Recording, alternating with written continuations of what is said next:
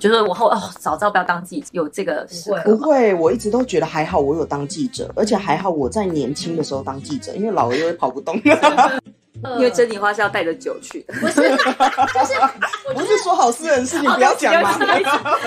欢迎来到结伴同行，我是林伟杰。然后呢，就今天这一集，如果音量过大的话，请大家自己消音，因为我觉得待会聊到一定一定会有这个爆音这个状况。好了，先来跟大家说一声新年快乐，因为这是我三年来第一次回台湾，然后回台湾就还没有回之前就敲了两位通告，一两个呢都是我以前在凤凰卫视的前同事，一个呢是驻我们纽约站的记者，这个李卓君女士。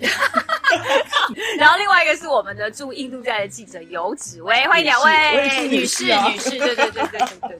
好，我觉得应该接下来就开始会很巧了。好了，两位都是我以前在凤凰的同事，然后呢，我们都是在世界各地不同的角落，然后当着媒体记者，然后呢，在 哎，所以你是什么时候转行？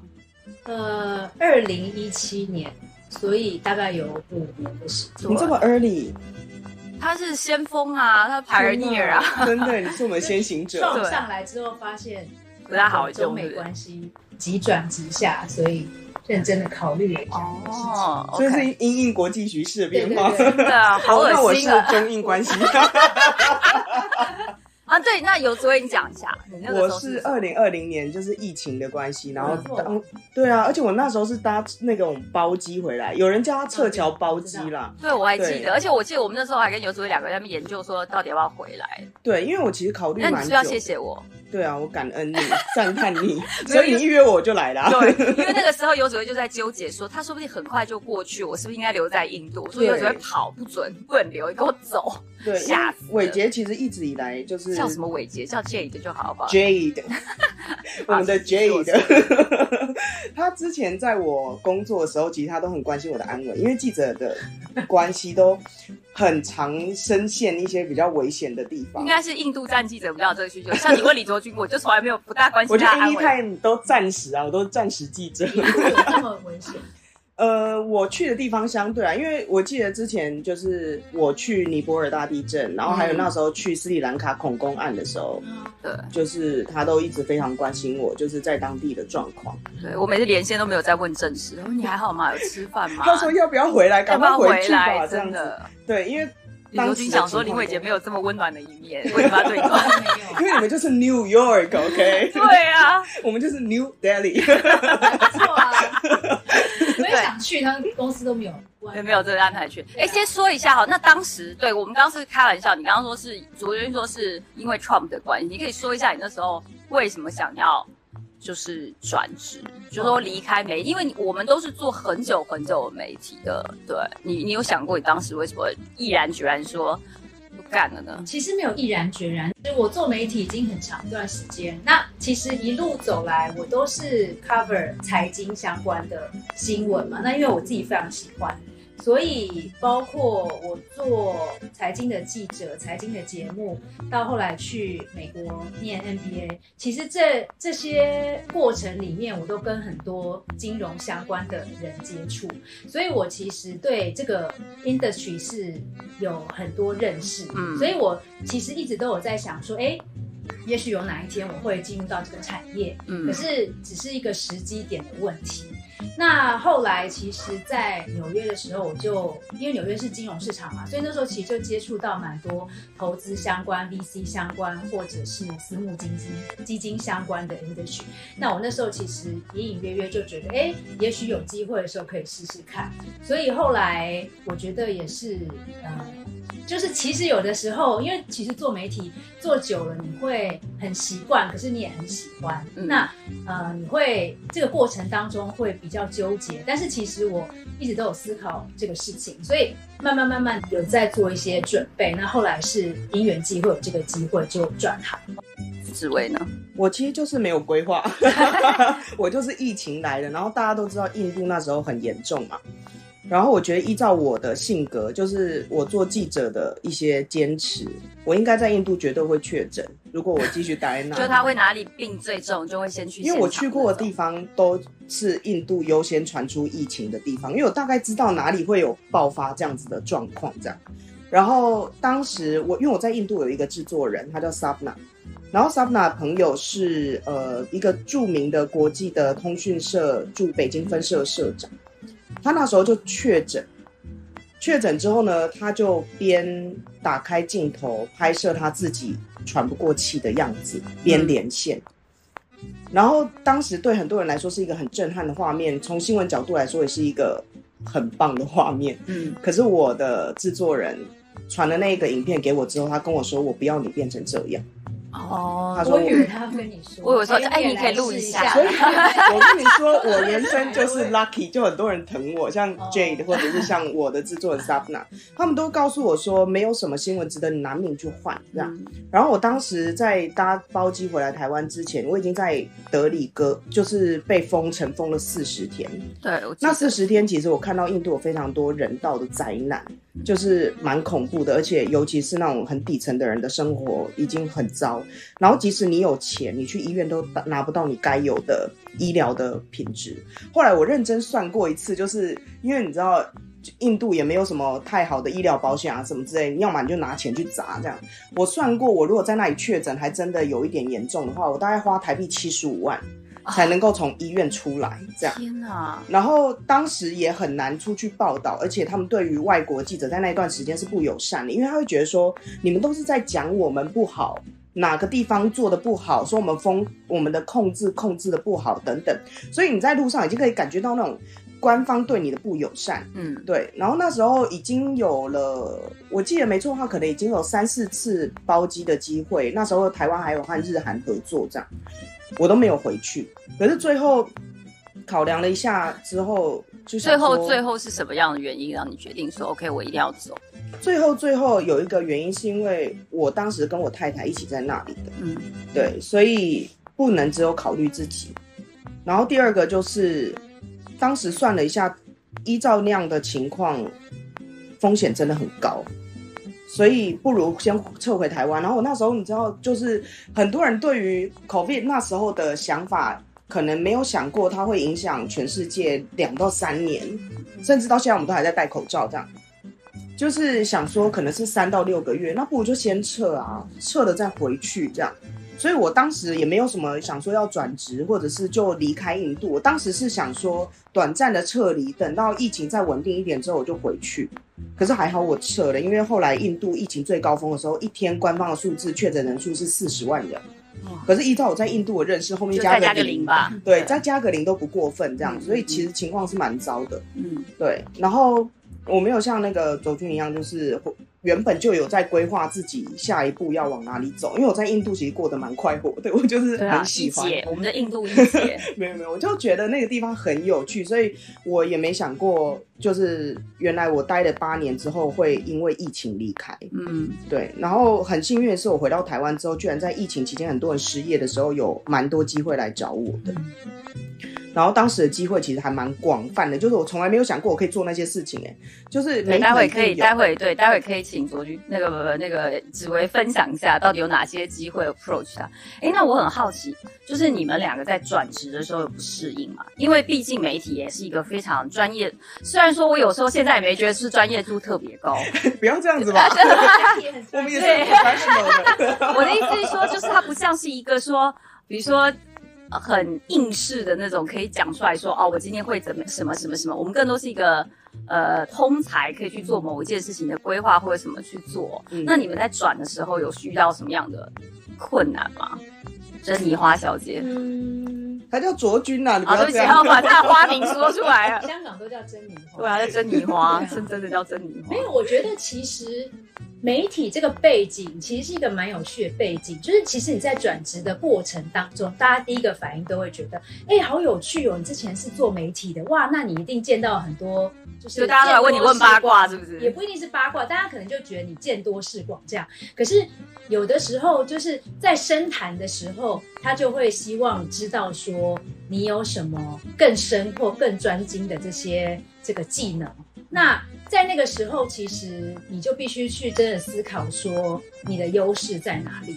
对，那我觉得媒体其实它会是一个，嗯，不能说是铺垫，可是我觉得它其实，我觉得我们也算蛮幸运的，因为其实它是它其实给我们很多机会去见到一些对呃开拓不同的人脉啊人脉啊这些，其实过去都没有办法接触到的。对，嗯所以某种程度上，我觉得其实媒体的背景是一个优势。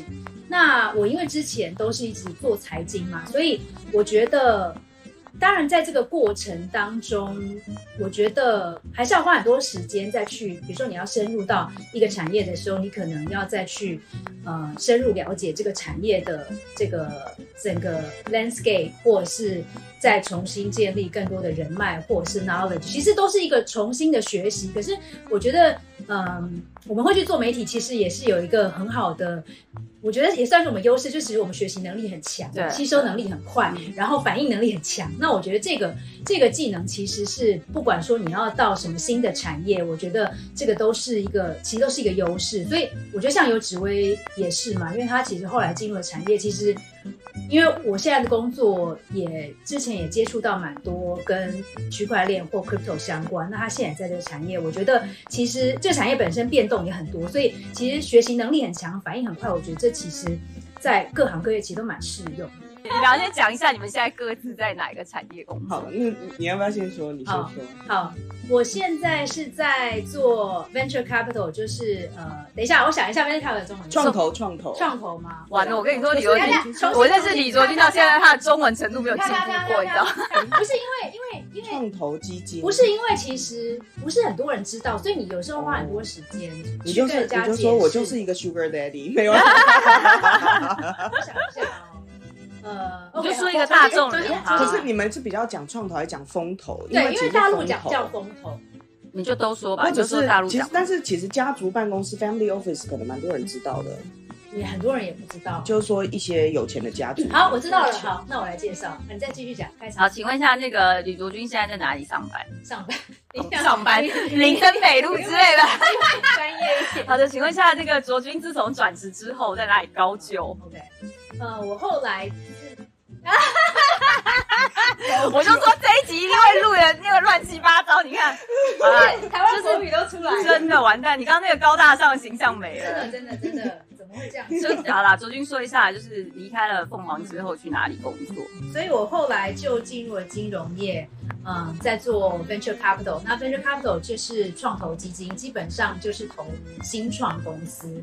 那它其实是算是在 private equity，就是私募基金底下的一支。所以，呃，我的工作主要是做投资人关系，所以要对很多机构或者是一些这个 high net worth 的这些投资人，嗯、去跟他们讨论一些投资的策略，然后做募资，嗯主要是这样子。好，那那个呢？职位呢？我现在就是在一家用更简单的方法来说话，就是区块链的加呃，要怎么说？加密货币交易所好了。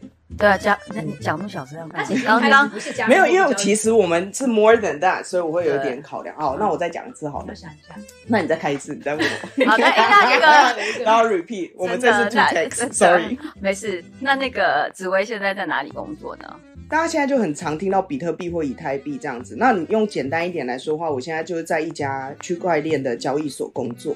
可是我们做更多的事情啦，例如说，加密货币现在其实可以作为跨境支付的一个方法，所以它帮助了很多发展中国家，包括我以前住的印度。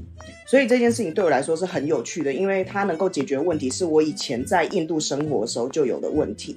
对，所以它包括投资或者是呃商业上的支付，甚至是你在国外呃工作的人，你要汇款回家，其实加密货币都是一个工具。嗯，对，所以它不只是一般人，例如说台湾、香港或者是呃已开发的地方，大部分都把它视为一个投资标的，就除了房地产或者是股市啊之外，可能有一个新的投资项目你可以参与。可是其实，在像印度啊或者是非洲这些地方，它是把它当成一种新形态的金融或银行来使用新的一个货币在使用的对对对方法对，所以这个产业对我来说是很有趣、很新的。嗯好，其实我们刚刚就讲到说，就是困难点。刚刚就刚刚那个卓君说了，就说其实我们呃身为媒体的人，你可能反应快，学习能力强，但我觉得还是有很不适应的地方吧。我我自己说我自己啊，就是我刚离开凤凰的时候，毕竟我以前是主持人嘛，你就觉得说啊，你的你的生活其实是，我就说脚不着地。就是我们聊的事情都是在天上的，哇，什么中印局势啊，然后什么，就是都是非常非常国际形势的。但是，其实你当你落到产业，或是你落到一个的时候，你其实你要面对到，首先第一个是你的人际关系，对吧？还有你的这个呃硬实力，就是你刚刚说的，你要除了让别人知道说哦你来自一个很牛媒体之外，你可能还是要跟人家讲说牛。像我有时候想说，哎，是哦，我又不能给大家表演一段如何播报新闻，对吧？这是不能你不能表演的话，那你怎么样去？突破就是说，怎么样去融入？有没有让你觉得很痛苦的点？那你又怎么去突破它？其实我觉得，一般你如果去外面，呃，媒体以外工作环境，其实你会发现，大家的这个 function 都是很嗯专一的。比如说，我就是做 marketing，或者我就是做 finance，其实他们都是有在这个领域，其实都已经有很深的这个铺垫。那我觉得媒体通常你第一个会遇到的 challenge，人家可能就觉得哇，你好像什么都会，可是你好像什么都不会。所以其实我觉得在这过程里面，你就必须去思考说，我如果要在一个企业里面，我要找一个 function，我要找什么 function？那我觉得其实我相信紫薇应该也是有类似的经验，就我觉得媒体出来的其实都蛮适合做 BD 的，就是做 business development，或者是做 marketing 相关，或者是做跟 content 相关。所以呢。嗯，在找这个自己的 skill set 的时候，我会去思考说，哎，我过去的这些人脉或经验，我比较适合 fit in 在哪一个 function，我就会去朝这个方向努力。所以我后来因为过去的经验是面对很多这些金融的机构，所以呢，那时候在 VC 里面，因为像在 VC 里面，其实我觉得就是主要两个 function，一个 function 就是做。Facing investor 就是面对投资人，然后嗯做募资。另外一个 function 其实就是做 investing 做投资。那投资就更多是要嗯评估这些投资案，然后去找投资标的。那我自己就觉得，其实在这个呃两个 function 里面，我就觉得其实在投资这边，我可能比较没有那么多的优势，所以我一直也就是 focus 在比较面对投资人的这一块。我自己也觉得说，哎，比较适合。所以我觉得。Eventually 都是要看你在这个产业里面，你可以落到什么位置，可以发挥过去的经验，然后发挥你的优势。那紫薇呢？我觉得知识其实是可以学习的，所以我很同意刚才卓君说的，很多的媒体人或者是很多的新闻记者。它本身就是要很能够立刻适应现场的环境，然后找到一个切入点，然后立刻完成那个任务。这个在所有的产业其实都适用，对。但是你还是会遇到，例如说，好，呃，记者，那你会行销？你会行销什么？然后，呃，你会做业务开发？怎么开发？你有认识那里的人吗？这样子，我觉得这种挑战是很多的。所以我跟那时候刚进我们这家公司，我公司叫 Xrex X R E X。我刚进去的时候，其实很多人都在看我到底要干嘛。嗯，因为我进去公司之后，所有的位置都是新新创造出来的。我刚进去的时候，我挂就是商业开发，就是 BD 这样子。可是我第一件做的事情是募资，因为我们是新创公司。所以我就是跟着执行长一起募资，然后我就是其实在做 in 呃 investor relation 这样子。你在做 IR 这块对，然后做完募资之后，因为就要宣布你募完资，所以呢，我就开始做 PR，就是做公关，然后让公司的名声可以被别人知道。然后后来产品越来越健全了，我现在又负责我们公司的行销部门，然后也同时还在 handle 一些投资人关系的一些事情，然后也处理一些执行长办公室里面的一些事务这样。所以我反而觉得这是一个优势，就像刚才卓君说，有些人他可能一辈子都专注在某一块事情上面，然后确实，例如说他在呃金融上面很强，或者是他可能是一个交易员啊，或者是他可能是一个 project manager，所以他在这些事情上很强。但是媒体人转战一些其他的工作的时候，反而觉得就是 multi-functional，嗯，他总是可以完成任务。然后呢，即使他不知道怎么做，他就是硬着头皮把它弄出来。毕竟我们都有出出稿的压力啊，或者是所有新闻记者，你在面对的新闻事件，对这世界上都是新的事情啊，从来没有人处理过嘛。例如说，我们以前在处理好中印关系，虽然它很像呃浮在天上还是什么之类的，可是当时例如说一些军事对峙啊，或者是关系恶化，或者是关系变好啊。这些也都是历史当口，没有人知道怎么去解释这件事情，但你要说给全世界听。嗯，那我觉得这会是我们的能力，这样子。我为什么要问这？哎，其实他刚刚有讲到一个我觉得蛮呃蛮有趣的点，就是我觉得媒体人因为反应比较强，然后你刚刚有讲到一个就是随公司的发展去做变化，所以我觉得媒体人出来其实更适合做小公司，尤其是正在成长、成长对对对成长阶段的公司，因为你的 function 是可以一直变化的。但是如果我们到大公司其实就比较难，因为大公司真的非常专精，所以可能就是没有办法更发挥这样的优势。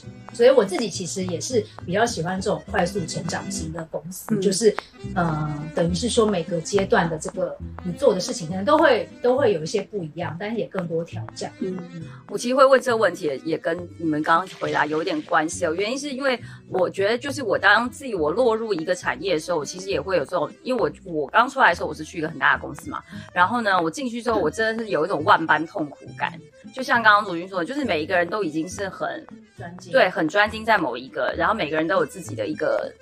职责所在吧，然后我也是一个新创的一个职位进去之后，你要怎么样去营造你的价值？但是你又在这营造价值的过程当中，你又不能踢到别人的线，你又不能让觉得你是来打别人的那个。然后还有一个就是因为呃，我们都是从传统媒体出身，就有很多的人就会很多人想要进媒体，可是他现在也会面临到一个问题，就是说，哎，好像我们都觉得，比如说电视不行了，什么什么什么不行了，那我又要想他，我们到底鼓不鼓励他们去，就是继续从事媒体呢？你会？你们两个都是就也不叫科班出身，因为其实如果以正式科班出身，是只有刘志伟对吧？对，因为我也不算科大学念新闻系毕业的。嗯，对。可是我觉得记者这个工作对我自己本身来说，因为我没办法就是告诉别人说你要做记者或不做记者。可是因为我是二十二岁到三十岁的时候做驻外记者，对我来说是一个非常非常好的养分。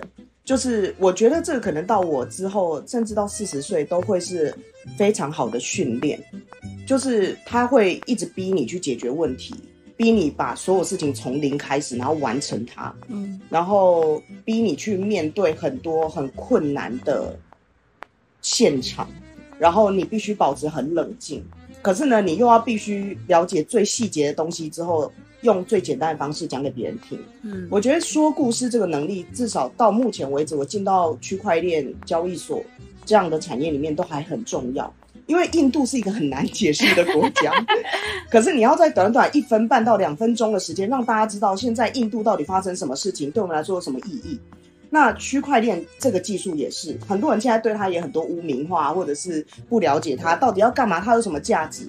然后我觉得这个说故事的能力，用很白话文的方式传递这些价值跟概念给别人，其实是记者当时训练出来的能力。嗯，因为有很多所谓的区块链大神，然后很多人在问他事情的时候，你都听不懂他到底在说什么。在天上飞，我想什么？大概三分钟不到三，我觉得三十秒就已经开始进入这个游魂的阶段。对，但是其实他是接下来会融入一般大众生活的。的一个事情，就像最近，呃，我跟我们公司的两位 C level，就是执行长跟营收长，我们其实开了一个新的 podcast 的节目，目的就是为了要白话文区块链跟加密货币给大家听。那我觉得这个，呃，也是我们当记者就有能力嘛，就像是 J 你现在就是主持 podcast，对你来说，其实就是。把你一边喝咖啡一边聊天的概念，对大家不知道，我们现在其实在吃炸鸡，没有。对，但是这个其实用到每一个地方，你都需要 communication 啊，你就是需要沟通，你需要把事情讲清楚给别人听，而且别人要相信，然后无论是愿意投资还是愿意加入，这样。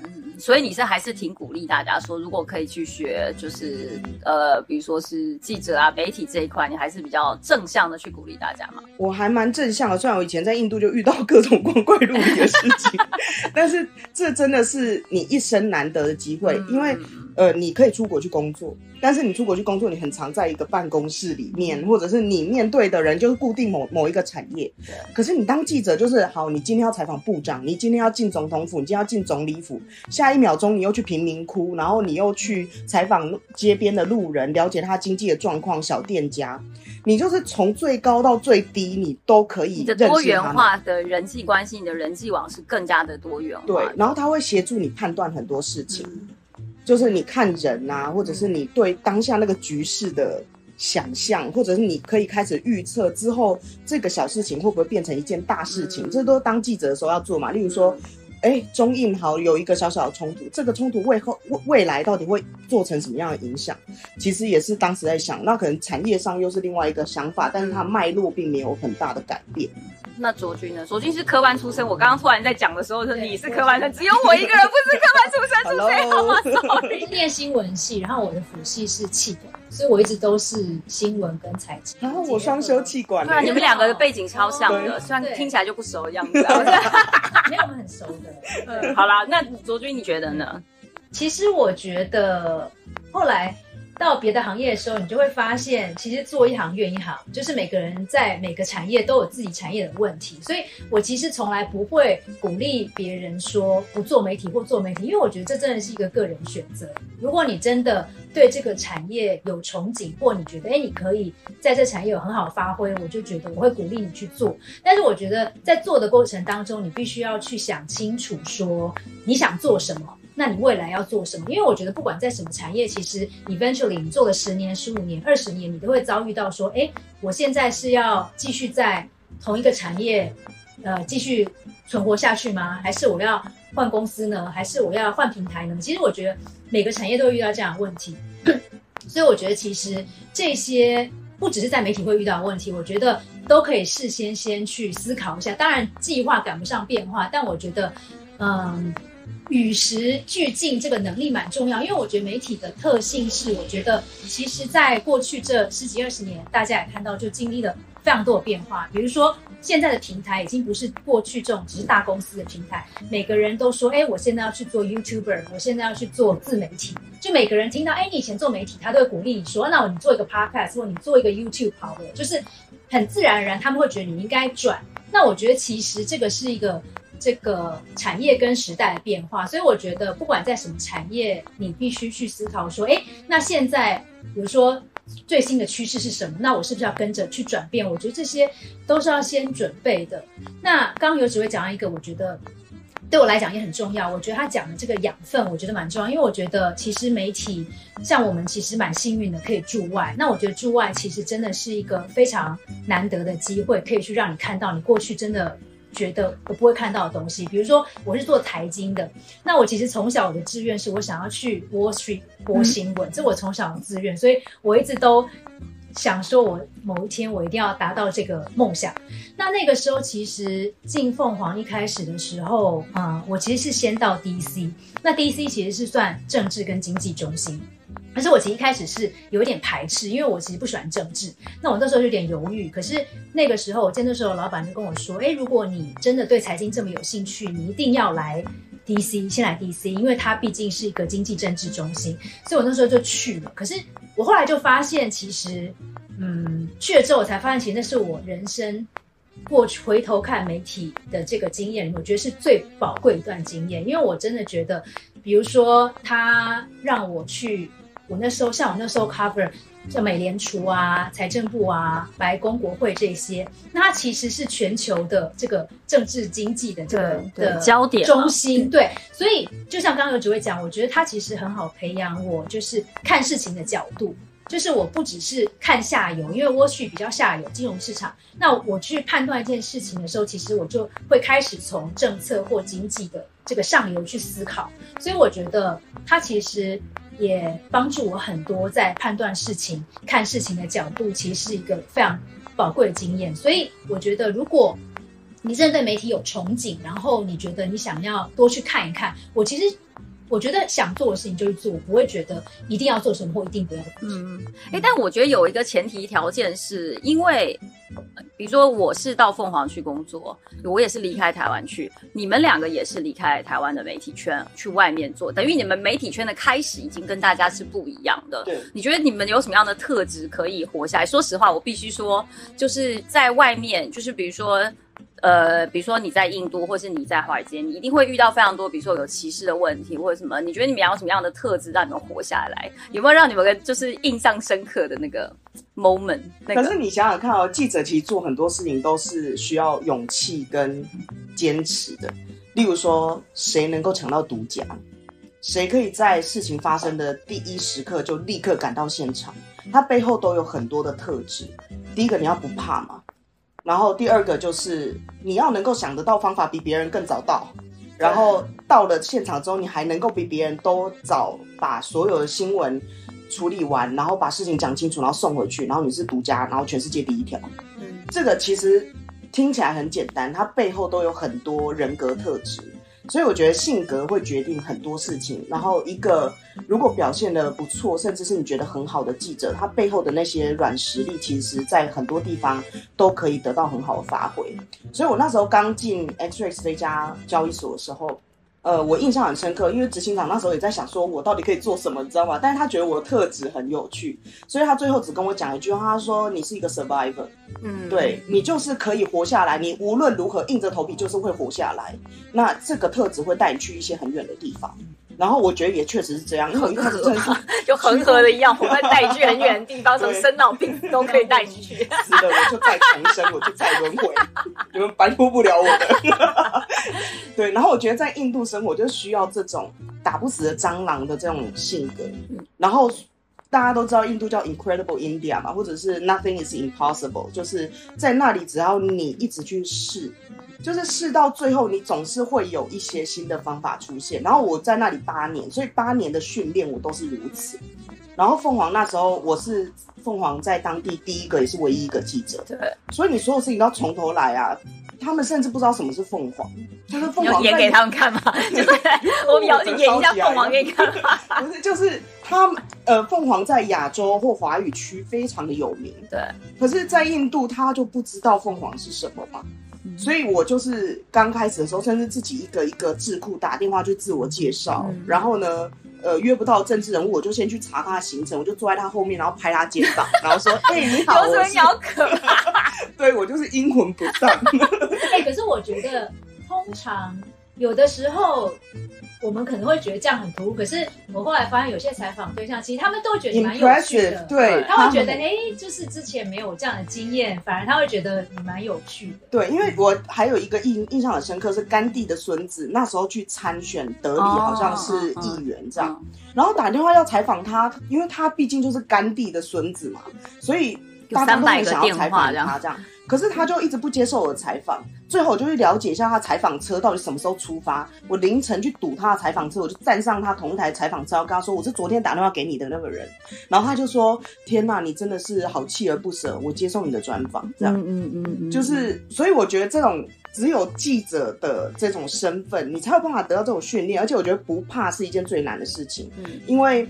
呃，举例来说，我现在的工作其实要面对很多厉害的投资人啊，或者是面对他可能是想叮当对，我们面对珍妮花，对面对珍妮花这种如此德高望重的，就数着钱说来来来跟我聊一下，好，然后呃，不怕是一件很重要的事情，因为你要在面对可能你觉得气势很强，或者是德高望重，或者是很多钱的人面前，你还有办法跟他平起平坐的说话，你没有害怕。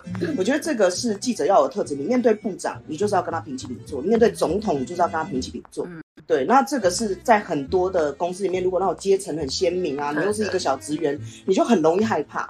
对，可是记者就是不能怕这样子。嗯嗯其实我觉得这个你刚刚讲的是特质，我觉得也会反映在我们在别的产业，因为就像你讲，有些人他可能就觉得啊，CEO 或者是哇大人物，他可能就会觉得有点害怕，不知道怎么跟他互动。可是因为我们就是常常接触，你就会觉得这也是应该也算一个优势吧。我觉得其实是哎、因为我也会，我其实进公司的时候也会有这种，就是大家看到哦 CEO 来 CEO 来，我想说你们是看到神像出教 嘛，就会跑，然后别人就是那种退啊，说哎赶快遮什么之类的，我们就哎哎，怎么样专访？哎讲一下好不好？聊一下哎那个什么什么就就跟隔壁老王跟他聊天一样的概念。我觉得可能也是因为这样子，可能因为你见过的人跟你看过人多了，你也觉得就说那你就是这样嘛，你又不是什么六个六六只手还是什么之类的，所以就比较那个一点。嗯，嗯，我也觉得这一点是比较有特色一点的。就会比较比较冲啦。嗯我觉得我们对我觉得第一个你会冲我知道游子薇是非常非常冲的，珍妮花小姐冲一下是其实，其实你刚刚在讲你在印度的这个故事，我觉得蛮有趣。我真的觉得不同人适合不同的城市或者是国家。比如说，你想想看，如果今天把你放到 DC，把我放到印度，我觉得那整个 story 会有点不太一样。对因为我觉得因为珍妮花是要带着酒去的。不是，就是我 不是说好私人事情不要讲吗？大家都不知道我 啊，没事，我会告诉大家，你把自己下面补充啊。来啊，再再喝一口，再喝一口。其实是咖啡。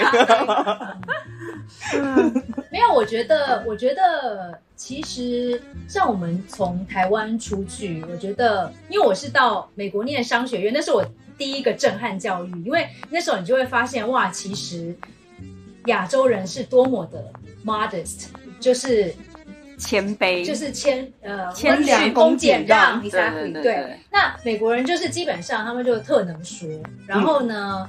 表现欲也比比亚洲人其实旺盛非常多，那是我第一次感受到差异。那我觉得，其实在这过程里面，我觉得包括在不同的一个国家的生活环境，到媒体这个环境，到我们去做，其实我们就到一个新的城市去做 BD 嘛。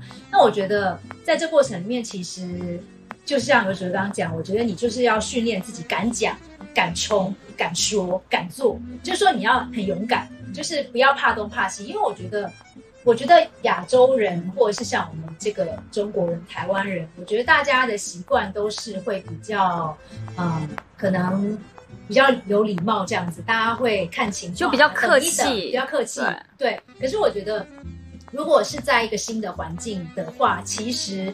它不见得是一个优势，那某种程度它会是一个优势。比如说我在 DC 的时候，其实会接触到很多这些大的机构啊，或者是包括金融机构或政府机构。那其实这过程当中是需要很多这些互动的这些细节，然后呢，你才可以不是说你冲上去拍他一下，他就接受你的采访。你可能有很多这种很官僚的一些过程，或者是互动的过程、沟通的过程，其实也都很需要我们这些温良恭俭让。所以我觉得你像我的话，我其实是会试着在。中间找到一个平衡，就是说，哎，怎么去跟我？我就因为我不在印度，印度可能有很多这些比较野野蛮生长的环境。那比如说举这种 DC 或者是 Wall Street 这些，他们其实很多都是这些很成熟的机构。其实你就会发现，你会需要很多背后的这些计划互动，但是某种程度上你还是得敢冲。所以我觉得中间会需要找一个平衡。对我来讲，而且我觉得还有一个就是坚持吧。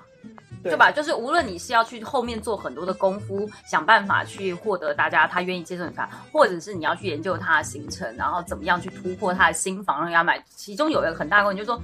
锲而不舍，你刚刚说一个锲而不舍的精神，是我觉得在这一行要活下来也很重要一点。对，或者是大家看到你的新闻就是一分半、两分钟，如果是专访，可能三分钟到五分钟，可是那三到五分钟背后有很多的故事，跟你苦心经营很久才能够有那一个专访，可是一般人不会知道这样。然后这个东西其实，在商场上或者在其他行业也都需要啊。嗯，我觉得坚持是。各不管在各行各业，我觉得人生就是 听起来我们进入人生的课题了，我吗？我们进入人生课题了。我觉得不见得是媒体，嗯嗯，对啊，嗯嗯。哎，那我想问一下啊，就是呃，比如说，因为你看我本我本身不是学媒体嘛，我是后来才进进媒体，然后你们两个都是除了自己本身媒体之外，你们还有加一个。的行，你觉得说，因为很多如果只是单科班出身的话，可能就会觉得说，哎，我其实，在某种方面上的薄弱还是比较薄弱一点，至少在呃专业性。因为你刚刚提到一个很重要点，那个卓君可以进到就是这一块，也是因为他一直有在商业这一块。那你觉得说，如果现在是一个步入，比如说哦，我现在开始去选，说我要开始学媒体，我要进入媒体，我要进入开始学习，你觉得他们还需要什么样的一些特质，或者什么样一些能力，或者说你会建议他们说？比如说我的话，我就是政，我觉得国际政治多一点。然后你们两个可能就是一个是学气管啊，然后什么之类的。你觉得他们需要再多一些技能吗？我觉得最重要一件事情叫做逻辑，就是逻辑思考能力是很重要。你要从什么地方培养你的逻辑都可以。可是作为记者，你就是需要把一件事情好好说清楚，而且有脉络的说清楚，把前因后果兜起来，而且。当记者最难的事情其实是问对问题。只要你问错问题，你是不可能得到好的答案的。只有你的问题够好，然后你的受访者才能够说出好的答案。那这背后需要很强的逻辑，你要能够在很混乱、很多的资讯里面理出一条脉络。对，所以我觉得也不一定是气管，或者是一定是了解什么东西。因为后来我做国际政治新闻，其实做了蛮久之后，我在印度的尼赫鲁大学念了一个硕士，然后就是国际关系硕士。那我觉得那时候这个对我来说很好的原因，是因为我从国际关系。呃的报道里面学到的东西被有逻辑跟有系统的整理出来，所以老师在讲什么的时候呢？例如说老师在讲说啊，我们之前外交部长怎么样，什么什么说什么，然后我就想说，天哪，这我知道，因为我在现场嘛。就说哦，I know，下来我来分享。那个 minister 说怎样怎样，然后老师想说，天哪，你把整个新闻稿背起来吗？我就想说 no，因为我在现场。可是老师把整个从以前到现在，例如说呃当代的战略或者是一些呃国际关系理论，帮我理清楚之后，对我来说。那个逻辑就很清楚、很干净，对，所以我觉得重点在于逻辑，但你要从什么方面去理出你的逻辑，或者是找出一套你自己可以整理资料，并且把它说清楚的方式，这是最重要的。嗯嗯，那卓君呢？卓君觉得呢？他你会建议他们说，除了就是比如说他可能学传统的传呃媒体传播之外，你有觉得说建议他们再去多学一个什么吗？其实我觉得。大学时候学新闻，我觉得它提供的只是一个进入这个产业的一个渠道。那它本身其实学到的技能都是比较基本的。那我觉得，其实你真的要进入到媒体产业去实做，你才可以真正的去学到更多的东西。所以，我我觉得大学其实提供的是一个管道吧。那除了媒，就是除了比如说你学新闻传播之外，我觉得，因为你到了媒体，你一定会分线嘛，所以你你要你要 cover 什么线？你你进到一个公司最实际的，你要跑财经吗？还是你要跑社会？还是就像我一开始进媒体，其实我是跑娱乐，嗯嗯，然后呢，有各种不同的线。那我觉得，其实，在比如说你在。大学或是在研究所这个过程当中，我觉得如果再去学一个你自己有兴趣的一个呃领域，我觉得会是一个很好的呃 benefit 吧，就是优势。对，就是以后到了媒体，你可以专专专攻这一块。嗯，哎，那你们回头来看，就是说，因为你们也都走过了，就是好吧，你说八年嘛，紫薇是八年，你可能是十年以上的这个就是媒体的经验，就是做。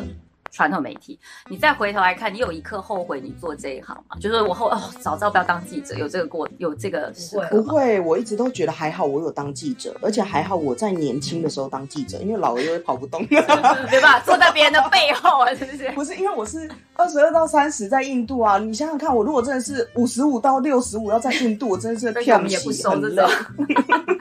对对，然后我觉得性格会决定。很多事情，然后在印度磨练了我很多的性格，就是呃，很多人会到印度想说，哎，那我去改变印度是什么？因为他就是还在开发中这样。可是我在那里的生活经验是没有任何人可以改变印度，只有印度可以改变你。对，然后我就被印度改变了这样。然后他教会我很多事情，例如说你变得更有弹性，或者是你对很多事情的看法可能更广，然后呃。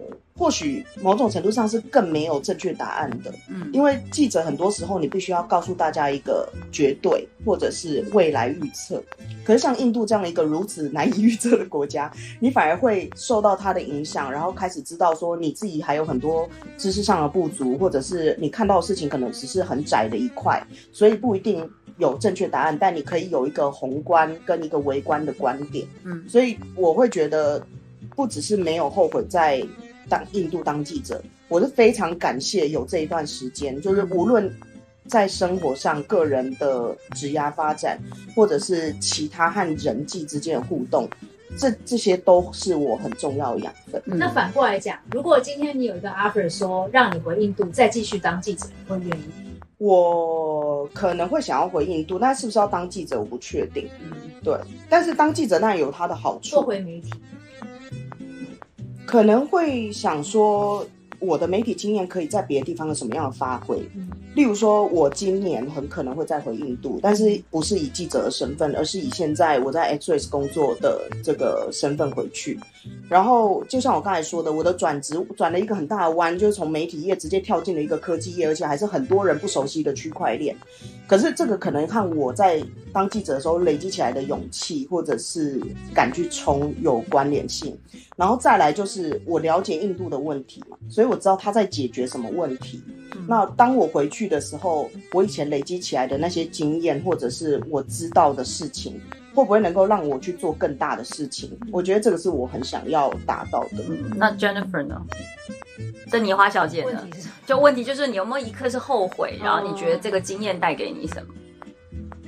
你有后悔吗？就是当大家，特别是我们在被大家说，哎呀，没有人看电，你看我们在你家，你就说你电视没看，你那一刻有一个，就是在换环境的时候，你有没有一刻后悔，说觉得说啊，早知道我那时候，而且你又是我超棒的 Walton 出来的，大家你的身边的朋友很多都是直接就是在你有没有那一刻，有没有一刻是觉得说早知道我应该怎么样子？我从来都没有后悔过。然后呢，我觉得，因为那个时候其实我出了 Wharton 之后，我本来计划就是跟大部分我的同才一样，就是按部就班，就进到一个大公司，然后按部就班地可能去个高盛啊，然后爬那个 letter，然后呢就在一个大公司拿很不错的薪水，然后就一直呃幸运的话就是慢慢往上爬这样子。可是那个时候我其实纠结很多，因为那个时候我有在想，其实我还是很喜欢媒体这个工作，然后刚好有这个机会可以去驻美，那我就觉得最后我接了这个。呃，工作当然很多人就会说，哎，那你为什么不直接就跳到金融业？你为什么还要回媒体？就很多人问我这个问题。可是回头看，我真的是觉得，其实这个机会才是千载难逢。我就会觉得，他其实给我很多机会去真的看到美国或看到这个世界。那我觉得这个其实是在，呃，你在一个职位上，也许不见得会有这个机会。所以其实我觉得我基本从来没有后悔过。可是我觉得。我觉得其实人生很长吧，所以呢，我觉得你不是哪一个阶段就一定要做什么事情。比如说像刚刚有几位讲的，你可能哎，我们我们其实某种程度上都是因为 COVID 可能人生的这个呃 planning 有一点点改变。那我觉得在这过程当中，我我真的一直都会觉得，其实计划赶不上变化。我觉得就是在那个当下，你去抓住你当下认为最好的机会，然后顺着这个机会一直往下走，就是不要给自己设限。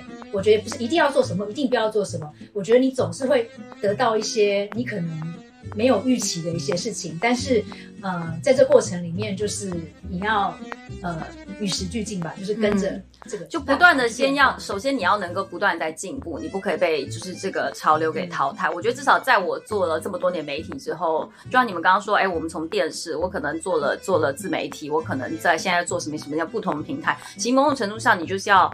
既然你在媒体，你的强项在媒体，你也得搞清媒体在干什么，它的演变的一个方向。但同时也必须要抓住说，哎，在在眼前的机会。那我要问一个，就我自己私人很好奇哦。我以前呢是一个在计划上面，因为我们身为就是我们很多都要排好计划，就是说我未来要什么什么样的计划，呃，两年计划、三年计划。请问一下，在这个 COVID 时间，你们现在对于未来的计划都计划在多久呢？哦，我都没有计划。不是，我告诉你，在印度计划这种东西根本没有什么意义，连你要计划自己自己的行程，火车都可以给你 delay 七个小时，你计划个什么啊？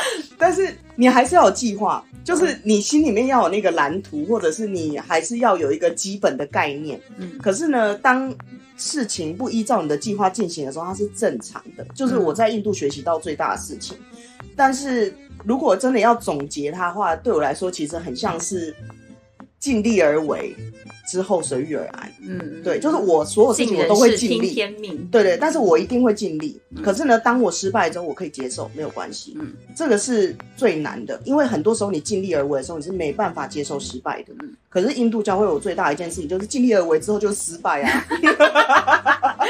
It's okay，但是呃，但至少你要去试跟对，但是不在你计划里面的风景不一定是比较难看的。嗯嗯，他会带你京剧好多，哦我真的太久没跟他了。他现在好容易出京剧，我妈他好多标题，对对，我要这边放开。我再想一个，没有。讲话不用更有哲理。的来毕竟也是在印度待过的。真的，宗教发源地啊。真的，那那个呢，Jennifer 呢？你觉得呢？其实我觉得 COVID 只是所有这些人生面对的大事件的其中一件吧，包括毕竟也被车撞飞了一次过，对。包括你说现在，其实今年从去年到今年，全球的这个不景气，嗯大家都在讨论什么科技业裁员啦，这些经济的一些可能会 recession。所以我觉得，其实我觉得大家做新闻出来的，应该都会呃看这些。每一个这个 episode 的时候，其实你都会知道，其实它就是一段一段一段，嗯所以我不会因为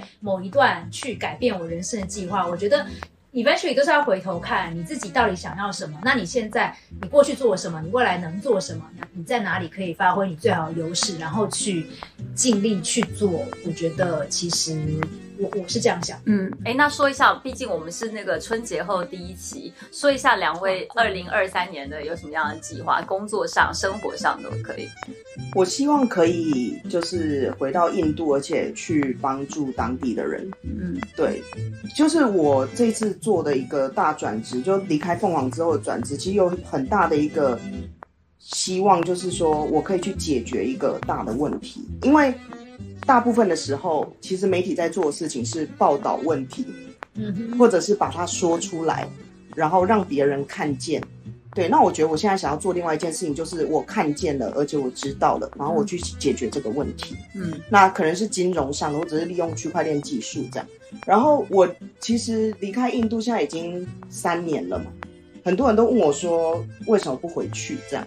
其实要回去很简单，就是买张机票就回去，现在也是可以回去的。对，可是我心里面一直有一个坚持，就是我不想要用旅人的身份回去，我不想要回去旅游，嗯，我要以我不是我不是印度的该不会告诉我叫回娘家的概念？我回家看印度是。我第二个家，所以我想要以做一些事情的人的角色回去，而不是去待个七天啊，或者是十天。嗯所以我觉得二零二三年有一个很大的心愿，就是说我可以用一个不是旅人的身份回去印度，然后在那边可以帮助当地的人。嗯嗯。那 Jennifer Jennifer 有一种目瞪口呆的表情。很认真的，我是我想说，他的目瞪口呆是不是也太明显了？他一定想说，刘楚文你讲这么高大上，我就只不过是想要搬个家，待会把行李清一清而已。你为什么要把那个事情搞这么难目瞪口呆。我想说，哇，你还要解决问题。对啊那我，也他刚不是说不要解决一个世界问题，我在想什么问题。不用啊，就说一下你今年，比如说，因为我觉得今年，我觉得今年算是一个重新。呃，全球都可以动，因为去年还是不行的嘛。就去年至少在这个大陆方面，我觉得是因为我的关系，但是因为你要想，这也都是牵连的嘛。就过去少掉少掉呃大陆的这一块的世界，跟有了大陆的世界的这个运转的方式，它还是有所不同的嘛。那你可以说一下，就是哎，你今年的我觉得其实你刚刚讲到 COVID，其实中国一直是封闭的嘛。嗯我觉得其实 COVID 反而让我看到一个很新的机会，就是其实很多很多的事情都是可以 remote 做的，所以这某种程度上其实反而是开启我们更多的机会，因为不见得我一定要 base 在哪里我才能做什么事情。所以我看看这件事情的时候，我想说，哎，那也许以后比如说工作上，你不见得说一定要 base 在哪里才能做什么事情，其实我们都会 even 没有 base 在一个地方，你都还可以试着完成很多事情。那二零二三，我没有以为只会这么高大上。其实，其实我觉得，或是有什么样的梦想，你希望从就今年可以重拾起来的呢？我觉得对我来讲，我希望变成一个更好的人，嗯 然后呃，真正去面对自己想要想要的事情，然后呃，愿意去更勇敢的去追求自己心里面想要达成的目标，然后更珍惜身边呃最真实的友情跟亲情，因为我觉得过去嗯。这就是一个单身狗说出来的话，只能珍惜友情跟亲情，因为没有爱情。没有爱情、哦，爱情 OK 也不也也啊也也希望，也希望，也欢迎，欢迎。那我们现在就在这边争。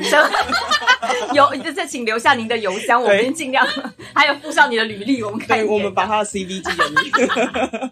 就在这个过去这段时间，就是也有更多的机会跟这个家人相处，所以也会去重新思考。所以我过去在美国那么长一段时间，然后嗯，之前有机会回来台湾，然后跟家人相处，我觉得这也是一个很难得的经验。所以其实经过这么多年，你再去回头看自己的关系，不管是友情、亲情、爱情，其实我都去做个检视，然后希望未来就是更勇敢去追求自己想要的东西，面对自己内心想要的，嗯，真实的呃愿望这样。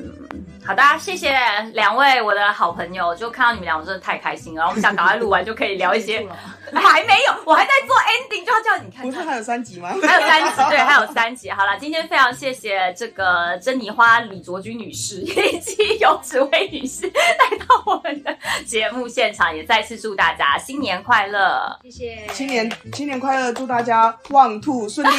好老套，好啦，我们下期见，拜拜。Tchau.